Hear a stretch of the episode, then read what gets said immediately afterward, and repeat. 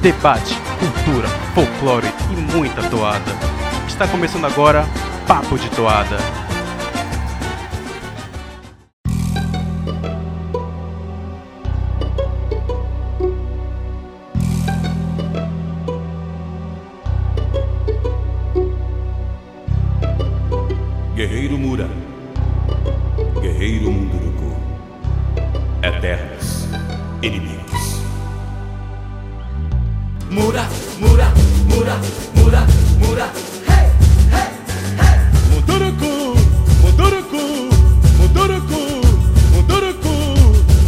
Começando mais um Papo de Toada e hoje é dia de Destrinchando, o seu quadro favorito aqui do Papo de Toada.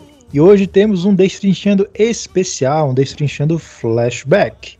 Vamos diretamente até o ano de 2000, no CD A Terra é Azul do Caprichoso, com a toada O Grito das Águas, de ninguém menos que Ronaldo Barbosa. E como que essa toada veio parar aqui? É o que você está se perguntando. E eu respondo: essa toada foi escolhida, né, por Antenor, nosso querido telespectador ouvinte que participou do bingo do Carnaval em Parintins, para que você que não sabe, está passando durante vários meses nossos reacts de festivais passados e Antenor escolheu esta bela toada para a gente destrinchar aqui no react de 2013, o ano do centenário, vencido pelo garantido. E aqui comigo para destrinchar essa ótima, maravilhosa, inesquecível toada está ninguém menos que Tio Hélio, o nosso participante da voz mais sedutora. Tio Hélio, boa noite. Olá, Igor. Olá, queridos ouvintes do Papo de Toada. É um prazer estar aqui mais uma vez, dessa vez estreando nesse quadro de sucesso, com a honra de destrinchar uma toada de Ronaldão, nosso, nosso compositor do qual nós somos fãs declarados, assumidos. Espero que todos que acompanhem esse, esse episódio possam se interessar aí pela nossa pesquisa, seja você garantido, seja você caprichoso. E é isso aí. Pra quem não lembra, Grito das Águas é aquela toada que, a, que virou uma febre quando ela foi lançada em 2000, né? Porque ela trouxe pra arena algo poucas vezes visto, eu diria que jamais visto, né? Que é uma integração é, muito direta da galera participando da coreografia, que é de uma batalha, né? Entre tribos. E metade da galera fazia a tribo Muro e metade da galera fazia a tribo Munduruku, comandados ali por Arlindo Júnior. Foi um espetáculo magnífico, maravilhoso. Quem puder, né, acabou, esse, acabou esse episódio aqui. Eu sei que vai dar saudade. Vai no YouTube rever esse momento que foi maravilhoso, né? Em 2013 até teve um revival, digamos assim, desse grande momento durante a apresentação do Caprichoso. Mas agora chega de delongas e vamos direto para falar do que que fala o Grito das Águas de Ronaldo Barbosa. Mura, mura.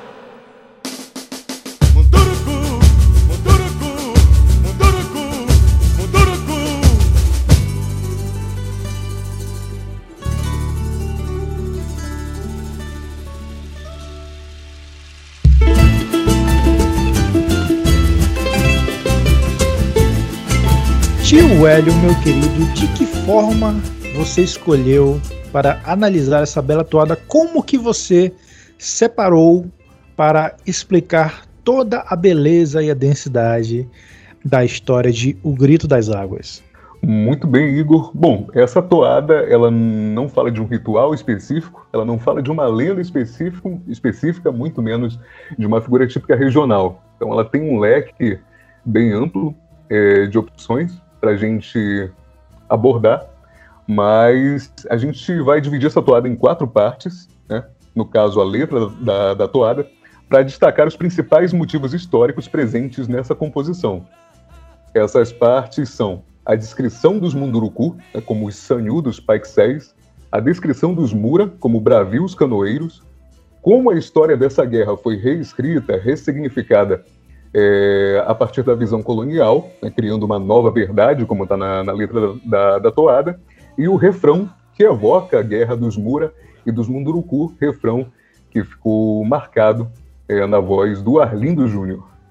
Bom, então já que você falou que essa toada ela vai relembrar momentos históricos, né? Vai lembrar, eh, provavelmente ela vai até remeter a séculos passados.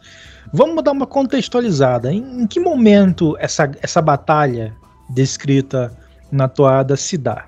Beleza, então antes da gente partir para essa abordagem, né, baseada nesses quatro pontos principais, uh, a gente tem que falar dessas circunstâncias históricas da Amazônia, das circunstâncias históricas da Amazônia no século XVIII, que é quando se situa a Guerra Mura e, e Munduruku. É, nos anos 1700 acontece, está acontecendo a expansão colonial portuguesa de leste a oeste, né, depois de um século, século anterior ter sido marcado pela conquista desses domínios, expulsando europeus, expulsando povos nativos. E nesse, nessa, nesse panorama de manutenção de territórios, destacam-se duas frentes né, de interesses particulares e conflitantes que vão contribuir para um clima de bastante tensão é, naquele período.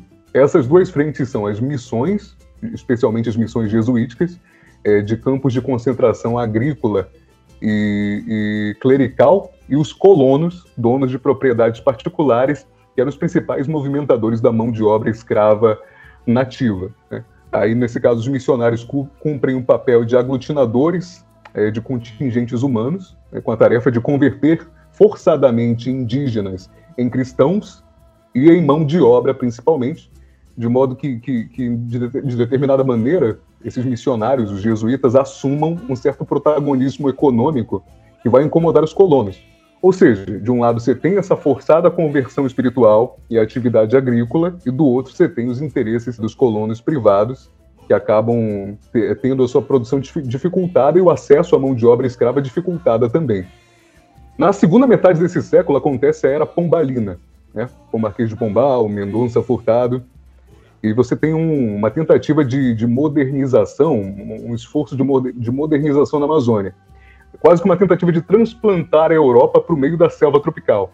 Só que aí é uma tentativa violenta, né, com, com o ímpeto de, entre aspas, civilizar o que era nativo e selvagem, entre aspas, também, fosse através da arquitetura, da renomeação de vilas e cidades com nomes de cidades portuguesas, fosse através da criminalização de idiomas que não fossem o português, fosse através, de, através da Inquisição, né? uma tardia caça às bruxas aqui na Amazônia, mas aí você troca bruxas por pajés, curandeiros e qualquer nativo ou mestiço que cultivasse ideias ou práticas religiosas que não fossem as cristãs. Só que aí nesse meio, no, no seio de todas essas tensões, né, você tem os povos beligerantes, os povos nativos, que não se deixaram submeter tão fácil assim. Ou, quando menos, quando foram vencidos, foram vencidos apesar de uma brava resistência.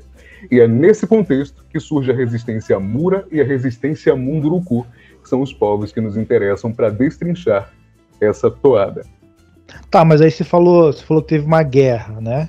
Entre os Mura e os Munduruku, e também ainda tinha essa, essa luta contra o homem branco, o invasor, o descobridor, entre aspas, né? Mas é, onde que aconteceu é, toda essa batalha, todo esse cenário bélico não é exatamente bélico, né? Mas todo esse cenário de, de, de lutas. É, é importante falar desse cenário, porque aí a gente vai acabar abraçando vários povos, várias sociedades, e aí a gente consegue entender a complexidade é, dessa dinâmica de guerras no, no século XVIII. Então a gente tem que falar da região das Tupinambaranas. Né?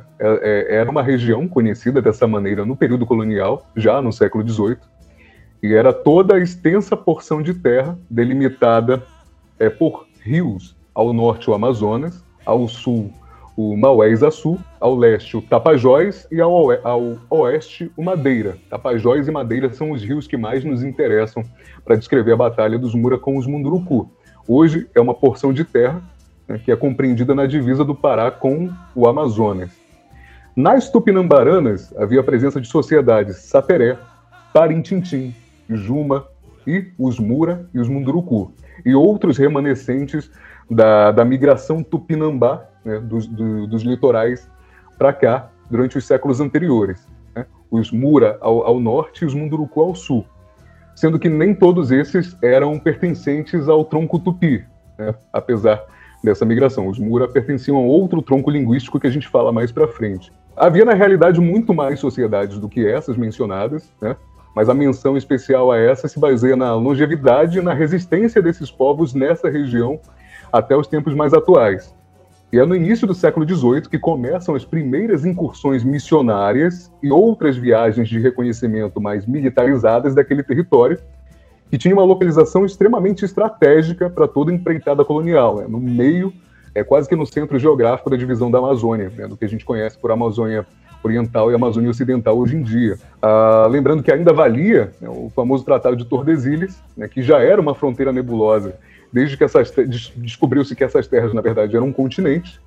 Então começam dessa maneira, né, lembrando o pano de fundo que a gente traçou anteriormente, os choques entre colonizador e sociedades nativas, que eram muito plurais, tinham uma dinâmica muito complexa e eram militarmente organizadas, né, usando esse termo para falar da guerra é, a, a, beligerância, a luta, a, a, belicosidade era uma das principais características desses povos e que foi mal interpretada uh, para a posteridade pelo colonizador.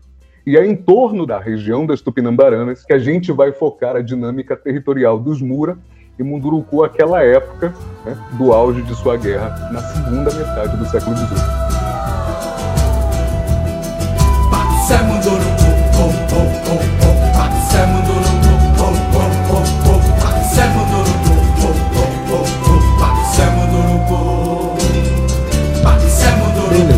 falou da guerra, você falou quando que ela aconteceu, você falou onde que ela aconteceu, mas agora eu quero saber quem que são esses protagonistas da guerra? Quem, quem que são, de, de fato, o, o, os Munduruku primeiro? Vamos começar por, por eles. Quem que são esses, esses que a letra do Ronaldão chama de sanhudos 6? Quem que são os Munduruku? Os Munduruku, hoje em dia, né, encontram-se em vários pontos da Amazônia, espalhados pelo Pará, Amazonas e Mato Grosso, uh, fazem parte do tronco tupi, muito embora hoje se caracterizem pelo bilinguismo é, do munduruku e do português. E, na verdade, a denominação munduruku não é a denominação original, né? a autodenominação é, dessa sociedade era outra, era a Uihuio. Não sei se a pronúncia é, é, está correta, mas se soletra W-U-Y-J-U-G-O, segundo as fontes que a gente consultou. Uh, e Munduruku, na verdade, era, era uma das atribuições dadas pelas sociedades de língua Kawa-Riva, que rivalizavam com eles. Né? No caso, os Parintintim e o Juma. E Munduruku quer dizer formiga vermelha ou formiga de fogo. E a outra atribuição, que também está presente na toada, é Paixé, que quer dizer cortadores de cabeça. Essa denominação, ela remete diretamente à dinâmica entre as sociedades das, das Tupinambaranas os Munduruku dominavam a porção de terra próxima do Vale Tapajônico, né, a fronteira leste, conhecida no passado como Mundurucânia.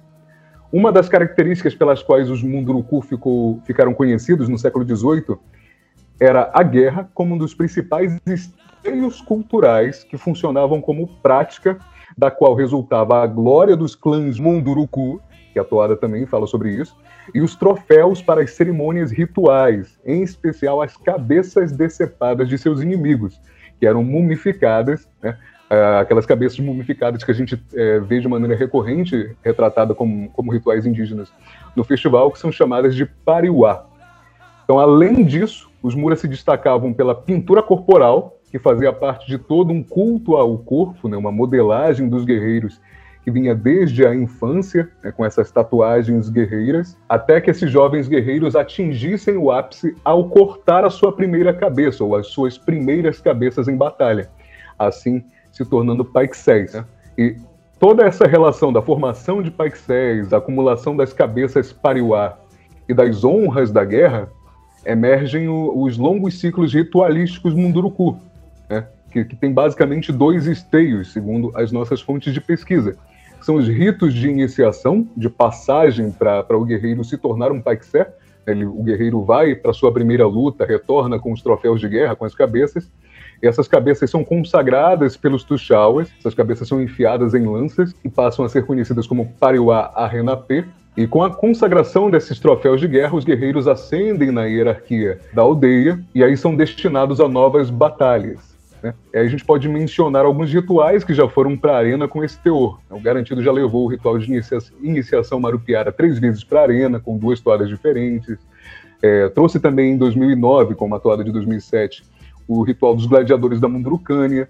Né? É, é, esse é o primeiro, primeiro esteio ritualístico. O segundo trata-se do Pariuateran, que é quando esses guerreiros retornam da batalha e alguns não retornam, na verdade, alguns sucumbem, morrem em batalha.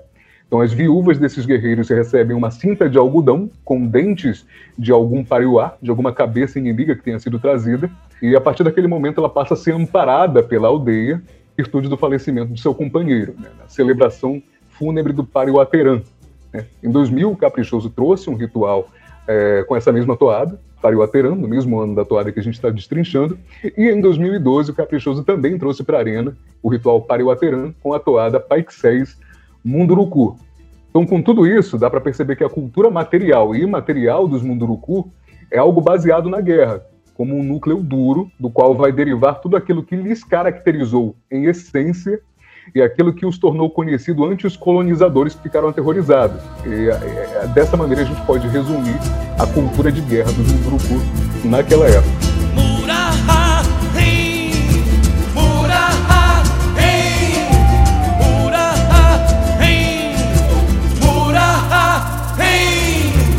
Bom, então você descreveu os Munduruku, pelo que eu percebi, os caras são fortes pra caramba, né? Os caras têm. Sim. Os caras estão prontos pra guerra.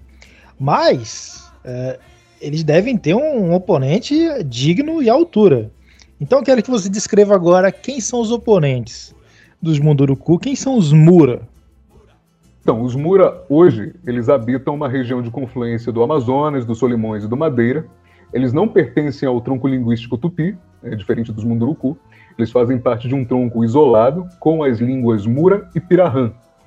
Ah, muito embora hoje a língua predominante entre os Mura seja a língua portuguesa, devido ao processo de extermínio e à culturação, né, a limpeza étnica promovida durante a guerra contra os colonos no século XVIII, reforçada pela era pombalina, né, com a criminalização de línguas nativas, que a gente já mencionou lá atrás. Uma das principais marcas históricas das atividades guerreiras dos Mura naquela época é, é o curso. O que, que vem a ser o curso?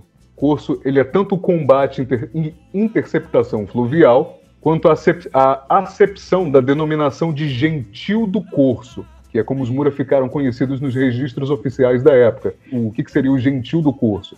Seriam errantes e bárbaros expoliadores.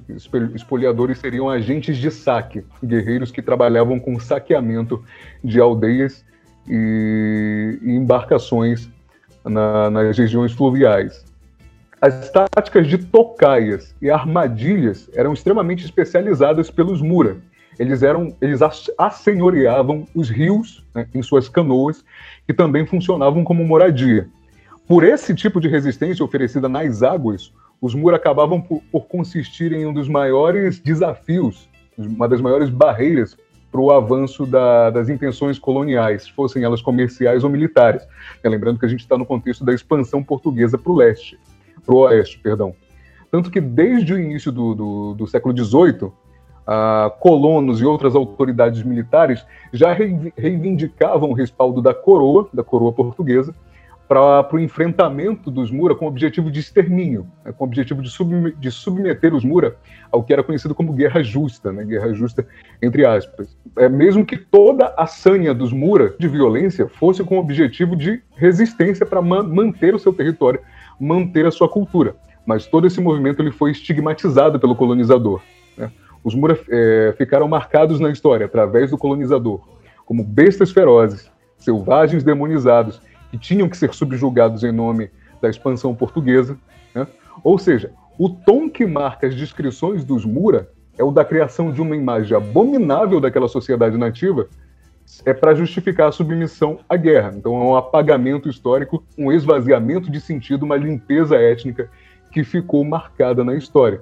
É o tipo de descrição que a gente vai ver, por exemplo, no refrão da toada Tocaia, de 2014 o abominável Mura, indomável Mura, são os adjetivos que vão ficar perpetuados pela visão colonial. O ponto crítico das batalhas entre os portugueses e os Mura era justamente a fronteira oeste das Tupinambaranas, o Madeira.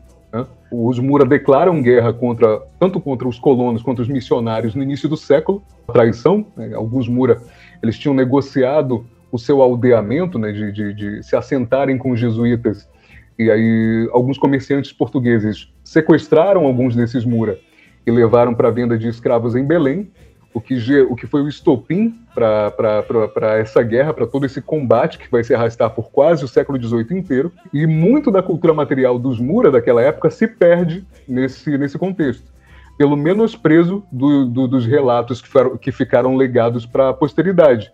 Então, mesmo quando eu afirmei que as canoas eram as moradas dos Mura, isso acaba sendo uma constatação rasa, que é a consequência do que a gente vê nos relatos em que a gente baseia os nossos estudos. Não tem como a gente fugir muito desse, desse tipo de descrição, muito embora tenha como a gente reinterpretar. Né? Uh, porque, no, no, no, de, um, de, uma forma geral, o objetivo dos relatos era, era demonizar os Mura.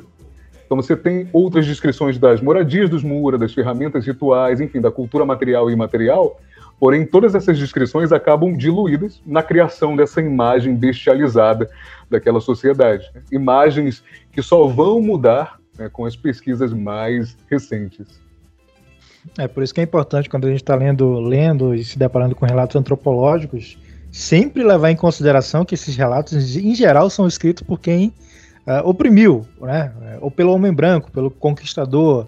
Raramente o, o, o oprimido, raramente aquele que vai sair da sua casa ou vai ser expulso da sua casa vai é, deixar um relato histórico, porque não, ninguém tem tempo para isso, né? Você está correndo pela sua vida e pela vida da sua família.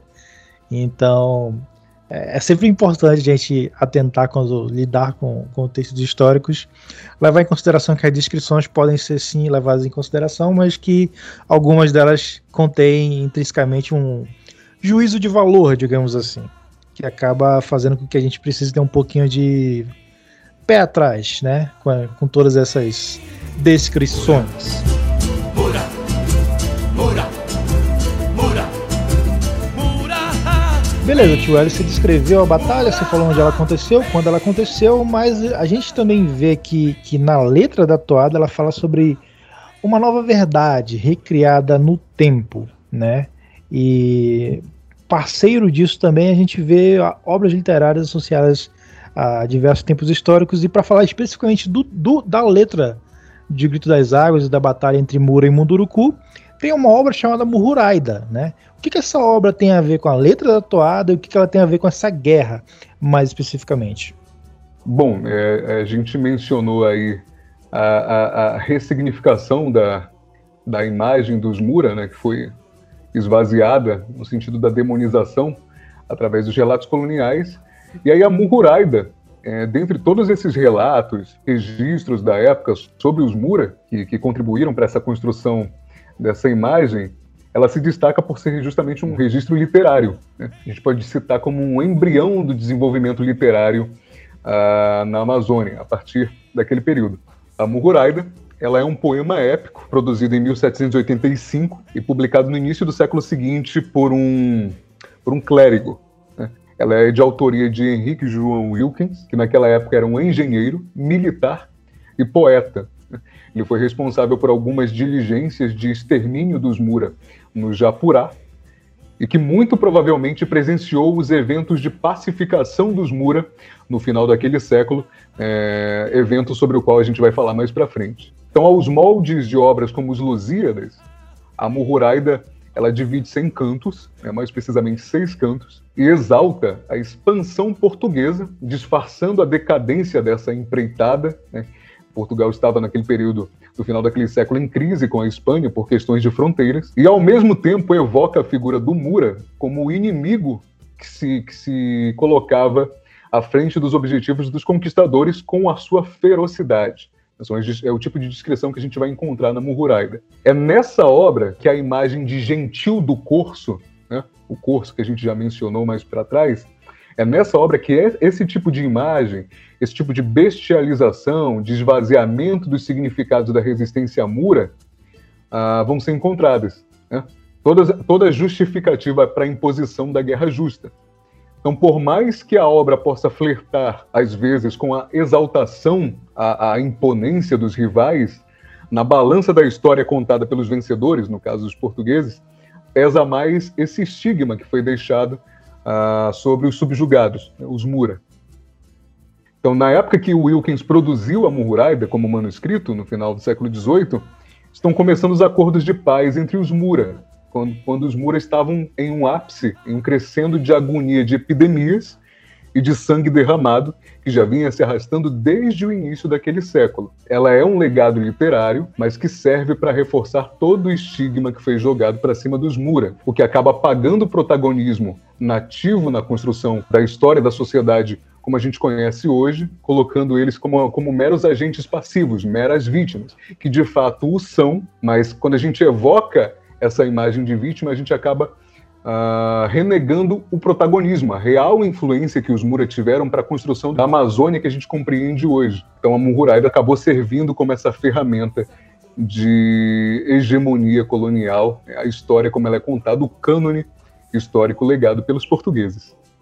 E agora, para fechar nossa, essa nossa parte histórica de contexto aqui, de explicar onde que essa batalha ocorreu, em que contexto ela ocorreu, vamos falar da guerra em si, né? O que, que foi de fato a guerra Mura-Munduruku, né? Por, que, por que, que ela aconteceu de fato? Porque, assim, eu, como leigo, e eu imagino que o ouvinte leigo também deve estar se perguntando, pô, esses caras estavam sofrendo uma opressão de tudo quanto é lado. Por que, que eles iam se degladiar né? Por que eles vão brigar entre si e não contra o homem branco, o invasor? Se estava no, no, se o contexto era de guerra contra quem estava chegando e não contra quem já estava, quem já é nativo. Por que, que a guerra Munduruku e Mura começou? Então, a, a, as rivalidades entre as sociedades das Tupinambaranas, ela é mais reconhecida pelos registros oficiais de viajantes. Então, tudo aquilo que se caracteriza como a Grande Guerra Mura-Munduruku é mais um dos conflitos que fazem parte de toda uma história de rivalidade entre essas nações. Não só entre essas nações, mas como todas as outras da, da, das tupinambaranas. Havia uma dinâmica muito complexa ali, né? E que a gente só, só consegue compreender através da ótica dos registros oficiais. É o que a gente tem de material é, que nos serve de fonte para ir atrás desse conhecimento. Então, a partir desse conhecimento, a partir do momento em que os, os colonizadores pisam nas, nas Tupinambaranas e estabelecem seus primeiros domínios ali, sejam os domínios militares, as, as incursões militares, sejam as, as, incursões de exploração nos rios, sejam os aldeamentos, né, as reduções jesuíticas, toda a dinâmica que você tinha antes entre esses povos, ela é profundamente modificada, certo? Então, você tem, a partir desse momento, você tem um enfraquecimento do poderio de defesa dos povos que passam a ser aldeados, você tem um aumento da beligerância, né, do, do poder de guerra, da sanha de guerra dos povos mais resistentes, entre os quais você tem o Mura.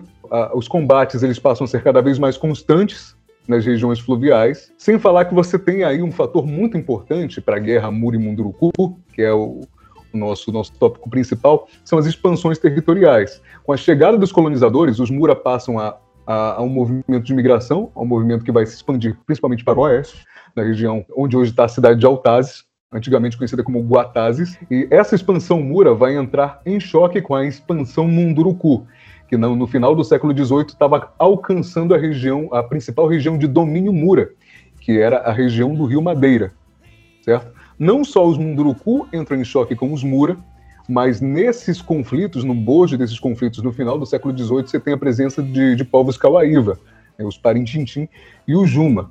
Só que no final desse século acontece uma série de eventos que vai culminar no evento que ficou mais conhecido, ou mais notado, como a Guerra Mura versus Munduruku, né, ao passar para os registros oficiais dentro de circunstâncias que, que, estavam moldadas pela interferência colonial, totalmente moldadas por essa interferência. Então, na segunda metade do, do século XVIII, a Guerra dos Portugueses contra os Mura já era um morticínio que, que, que era infrutífero pra, tanto para portugueses quanto para muras. Né?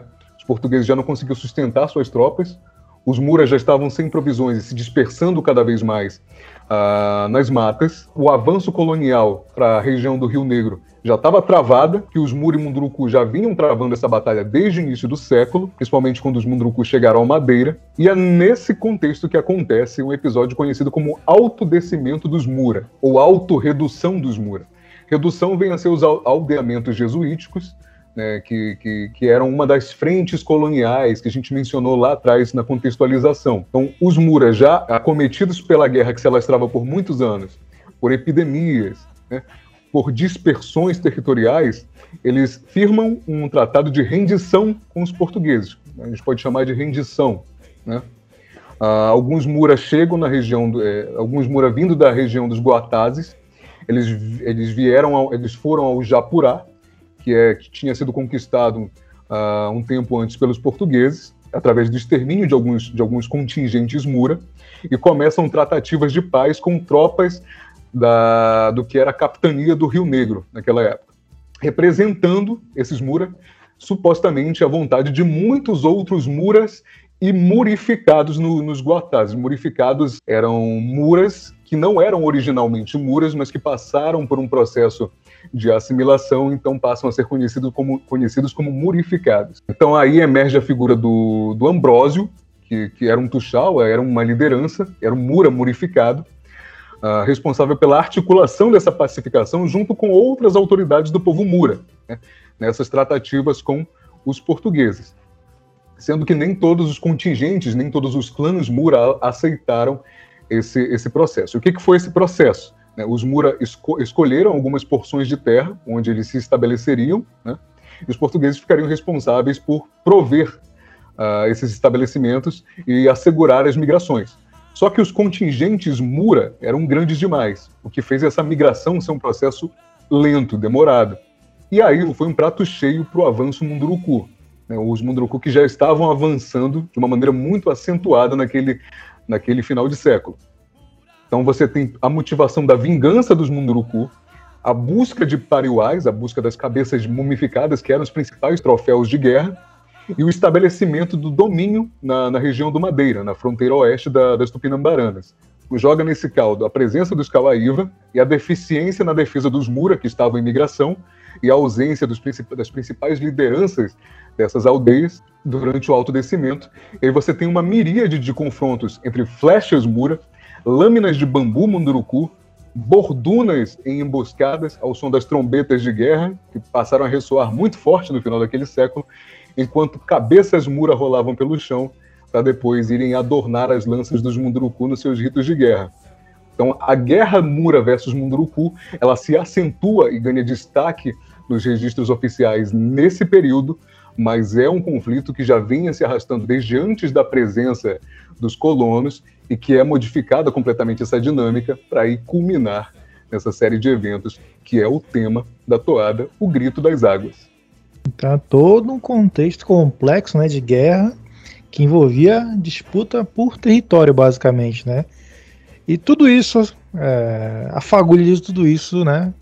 No cerne de tudo isso, na origem de tudo isso, o homem branco, né? Tentando invadir o que não é dele, fazendo com que os povos tenham que se deslocar nessa migração se deu, pelo que você me contou, a guerra dos Mura e dos Munduruku.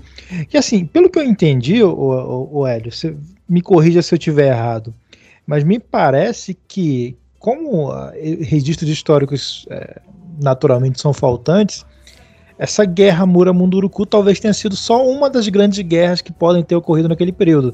Tô certo? Certíssimo, certíssimo. Essa guerra que a gente acabou de, de, de mencionar por alto, ela acontece já dentro das circunstâncias coloniais.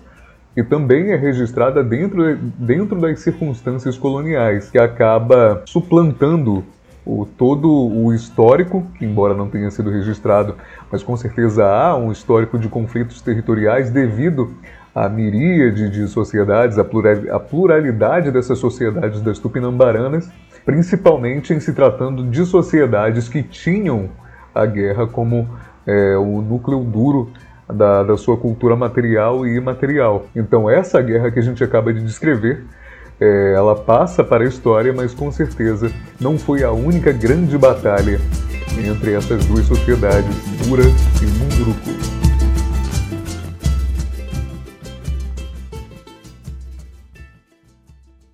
Destrinchando, agora chegou a parte, né, a parte que todo mundo espera, a parte que a gente vai dissecar a toada, estrofe por estrofe, para tentar entender o que, que o artista, o que, que o compositor tentou dizer é, nessa grande obra do Caprichoso 2000.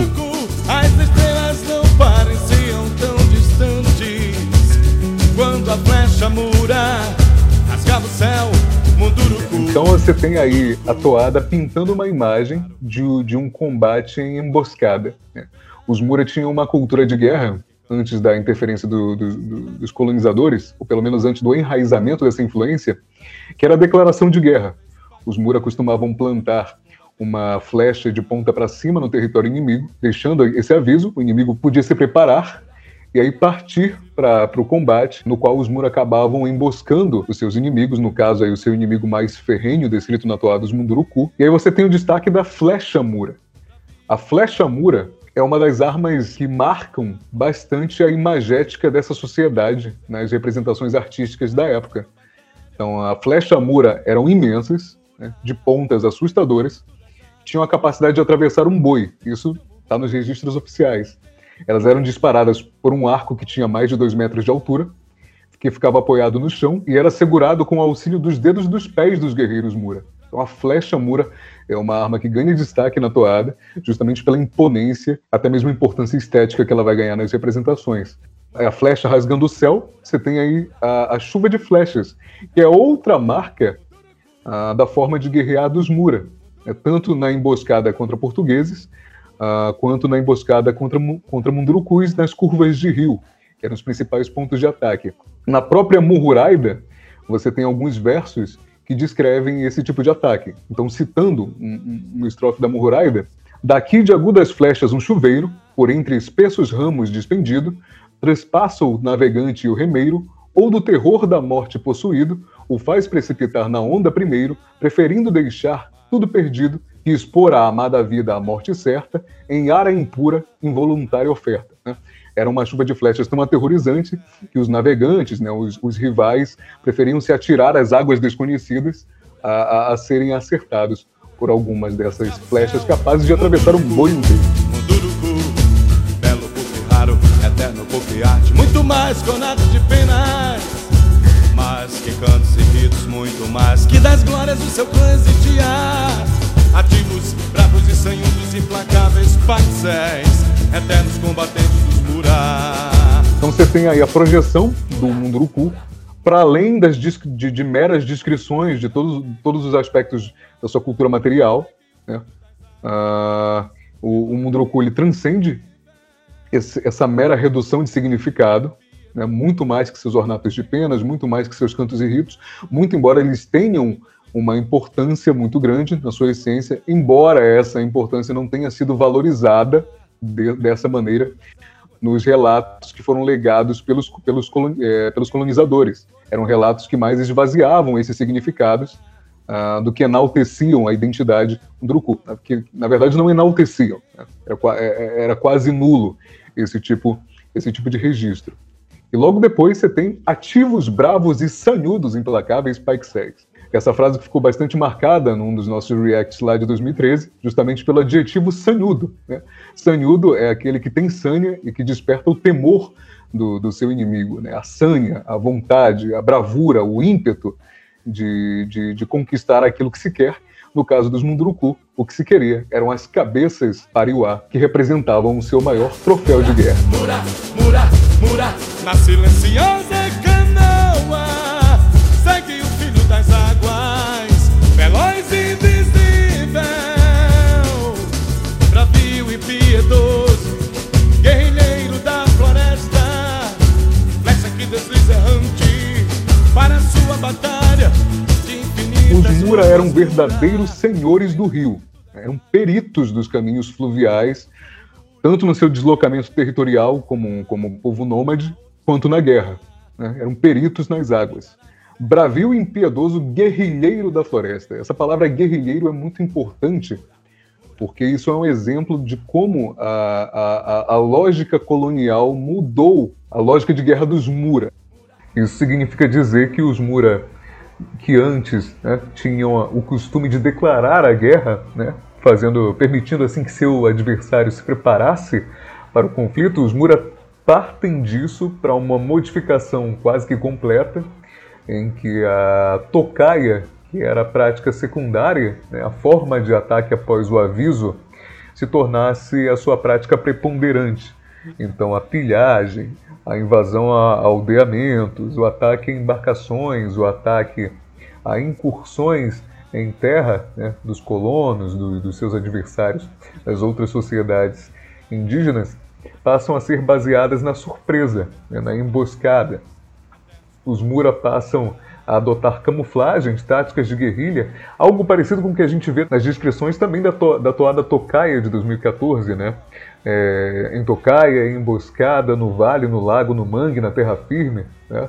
Guerreiros disfarçados, enlamaçados, vestidos, trajados de folhagens para se misturarem a, a, ao cenário e assim surpreenderem os seus, seus, inimigos violentamente sem qualquer sobreaviso. É o tipo de mudança na, na, nas práticas de guerra mura.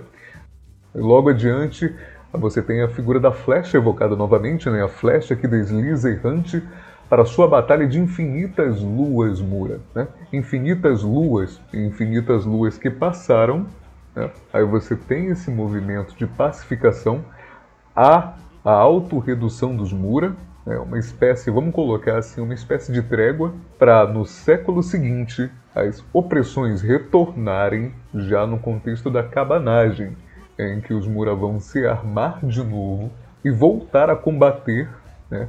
aí já dentro de outro contexto, com outras motivações mas tipo de enfrentamento de resistência de povos oprimidos que foram oprimidos em outro contexto, que passam a ser oprimidos novamente, perpetuando esse, esse ciclo de batalhas, esse ciclo de guerra por infinitas.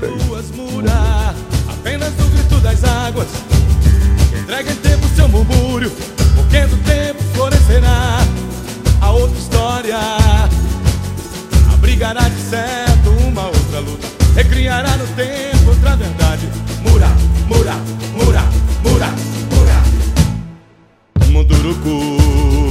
Então a gente chega nessa última estrofe em que a gente tem uma nova, uma outra história florescendo no tempo, que também abrigará, de certo, uma outra luta e recriará no tempo outra verdade.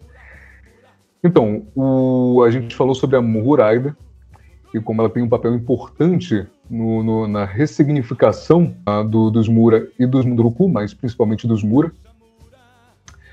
É, e essa ressignificação, ela foi um esvaziamento de todo o sentido, de toda a essência do que eram essas sociedades à época. Principalmente uh, esvaziaram o sentido da sua resistência.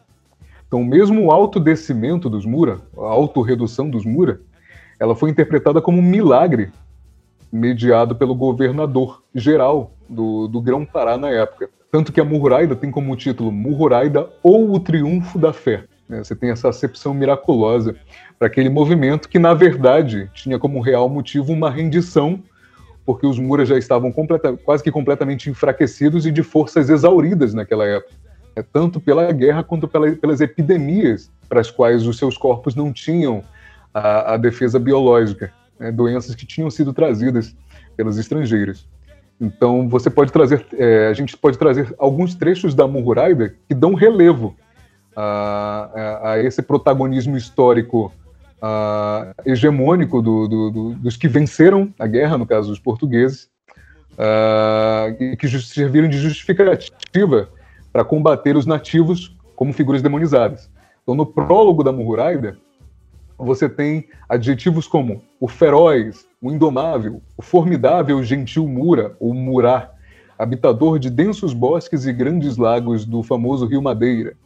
No canto 1 um da Mururaida você vai encontrar ah, que os Muras são de sórdida avareza, que desprezam os projetos de ambição, são todos ímpios, ou seja, sem fé, de bárbara fereza e ébrios e bêbados, devassos? Você vai encontrar também descrições é, de uma gentilidade que habita as densas trevas, sem templo, sem culto, sem rito permanente, né? todo esvaziamento da cultura material e imaterial dos Mura. Então, é, isso vem a ser a recriação ah, da verdade, uma verdade que, que, que, se plasmará no tempo, que, que vai se cristalizar no tempo através dessas heranças legadas pelos colonizadores. Todos os relatos sobre os Mura culminando nesse relato, nesse, nessa obra literária do, do, do João Wilkins, uh, que vai servir para recriar no tempo, essa, tanto para recriar no tempo essa outra verdade, como abrigar uma outra luta. Né? Vai ressignificar toda a motivação da guerra Muri-Munduruku, colocando os Mura como uma figura de inimigos a serem exterminados a qualquer custo pela guerra justa, ignorando toda a motivação real e essencial da resistência Mura ou Murá? Que, se, que se opôs bravamente contra o avanço colonial para a manutenção da sua cultura, manutenção de suas terras originárias, que é a parte da história sufocada pela nova verdade, pela verdade que se abriga no tempo, que se cristaliza no tempo, através da ótica colonial, dos seus registros e do seu registro literário, a Muhuraida.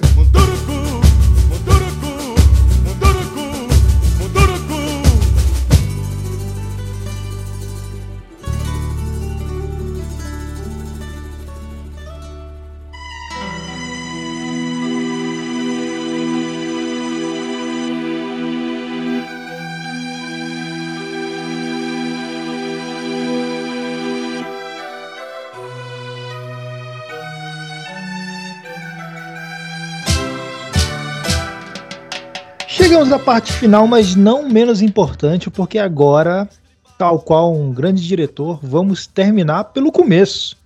A gente falou de muita coisa, mas a gente não falou do título dessa toada. Por que, que é o Grito das Águas, tio Hélio? O Grito das Águas aparece no meio da toada na última estrofe também. E na nossa interpretação, na, na nossa percepção, o grito das águas pode ser um eco distante da história, esse testemunho quase inaudível, quase apagado, dado pelas águas, as águas principalmente do Madeira. Né? Lembrando que os Mura eram os senhores das águas, os dominadores do rio Madeira, hábeis canoeiros. Então, o grito das águas ele pode ser interpretado, e, e que fique claro que você que está ouvindo pode interpretar da sua maneira. Obras como essa, elas permitem né, você evocar vários sentidos, várias significações. Nesse caso, é uma das nossas interpretações. Né, o grito das águas pode representar esse eco distante da história, que guarda a honra e os significados próprios da resistência mura na sua alteridade, na sua essência. O eco distante do testemunho das águas que eram cortadas pelos Mura, especialmente as águas do Madeira. Um grito que foi suprimido, sufocado pela história conhecida como história oficial, história canônica, mas que o Ronaldão é, acaba ajudando a legar para gente através dessa toada maravilhosa que compõe a obra monumental desse gênio compositor do Boi Bumbá Caprichoso. Inclusive, o Grito das Águas remete a, a, a outras toadas, tanto do próprio Caprichoso quanto do Garantido, né, de anos anteriores e posteriores. Você tem em 95, no álbum do Garantido, a toada O Triunfo da Fé, que é um dos subtítulos da Muhuraida, uma toada que fala sobre o extermínio dos Mura. Outra toada que a gente pode mencionar também é Cantos de Guerra, também daquele ano de 2000, uh, que é a toada que encerra o álbum A Terra é Azul e que tem ali um jogral com, com gritos de guerra Mura e Paixés Munduruku. E mais, pra, mais recentemente a gente tem a toada Muraida do Garantido, de 2019, que é uma versão oposta do Triunfo da Fé. Garantido trouxe Muraida, o Triunfo da Flecha, que vem a ser a toada que vai, que vai ser o pano de fundo para o ritual da murificação, né, de quando os Mura preparavam outros povos para a guerra, assimilando esses povos para dentro da sua sociedade, dentro da sua etnia. E esse foi mais um Destrinchando. Se você gostou, compartilha aí com seus amigos, compartilha com quem gosta de boi ou com quem não conhece boi, mas gosta de história, porque essa toada, essa obra-prima do Ronaldão, conta muito sobre o contexto amazônico, sobre o contexto de colonização, de descobrimento, entre aspas, de invasão, né? E de tantas outras coisas que já aconteceram para formar a nossa sociedade do jeito que ela é, né? Cheia de falhas e cheia de problemas que a gente precisa lutar até hoje, né? Com esse contexto de demarcação de terra, de coisas que são importantes para os povos indígenas. Muito obrigado se você ouviu até aqui e até o próximo episódio. Belo raro, eterno arte, muito mais de penas, Curta a página do Papo de Toada no Facebook e siga a gente no Twitter, arroba Papo de Toada. Inscreva-se no canal Carnaval e Parintins e siga o perfil do Instagram no arroba Carnaval e Parintins.